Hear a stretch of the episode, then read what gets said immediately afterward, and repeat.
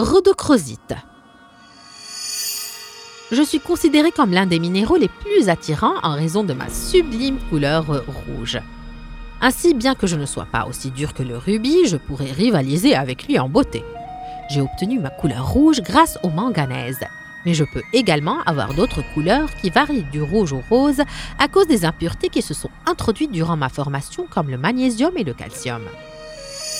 Mon nom vient du mot grec rhodokros qui signifie rose et je me suis constitué dans les mines d'argent qui furent exploitées par la civilisation des Incas. Ces derniers croyaient que j'étais le sang de leurs ancêtres qui avait pris la forme de cette pierre. C'est pourquoi on m'appelle la rose des Incas.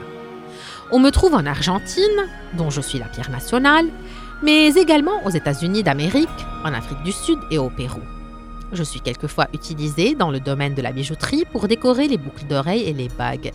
Et mon prix n'est pas très élevé, parce que je ne possède pas la dureté dont jouit mon rival le rubis.